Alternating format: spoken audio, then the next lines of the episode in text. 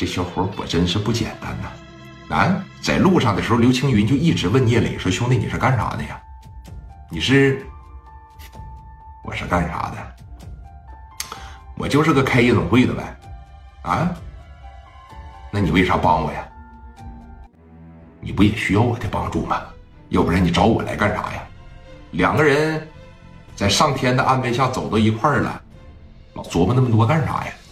反正啊。”我挺喜欢你的，我也说不清道不明，我为什么要帮你，你就当是闲的我，我给我自个找个事儿干，行了呗？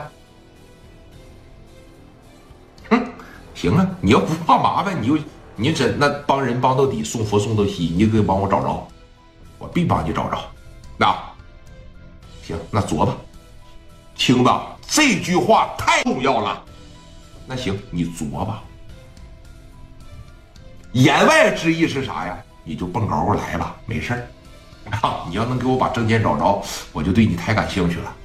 哥几个随便找了一个地方，沏了一壶茶，整了点小点心，整了点小糖块哎，在这是嗑着瓜子嗦着小冰糖，喝着小茉莉花，就在这一点一点耗时间了。这帮小偷子让人打的吧，在火车站都要起不来了。啊，疾风这往墙根底下这一靠，哎，当时一瞅这。第九个那小孩嘛，就是偷刘青云那个，说你过来来，你过来，你过来，你过来啊，你过来。同样是同行，知道不哥？疾风和高丽他们两人有着说同样的眼力，因为他也觉得可能就是这小孩偷的，要不然人不能直接动手就打，对吧？这哥们儿吧，当时在这五个大腿往前面这一来，峰哥，你说，跑哎，峰哥，你看你这怎么还给我揪起来了呢？我问你啊，那小子那包是不是你拎的？你说实话。现在就咱哥几个了啊，没事的，抓紧时间给我拦车去，赶紧给送医院啊！没事的，回去睡觉去，快点的。把人一打发走，剩下没几个了，是不是你拎的啊？你说实话，现在也没人了。你说实话，我不怪你呀。说实话呀，你说实话呗。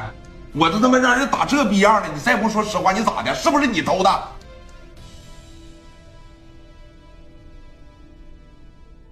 是我偷的，你是你偷的，你你一开始你不承认，我敢承认吗？这拿着枪来的，我前脚一吐嘴，哐的给我一枪，怎么办？人不说了吗？不打你，那我害怕呀！他这没把东西拿出来，都给咱打这样了，要拿出来不得磕咱们呐？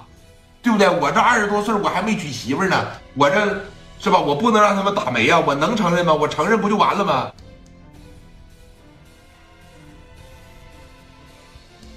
证件在哪儿呢？啊，找去！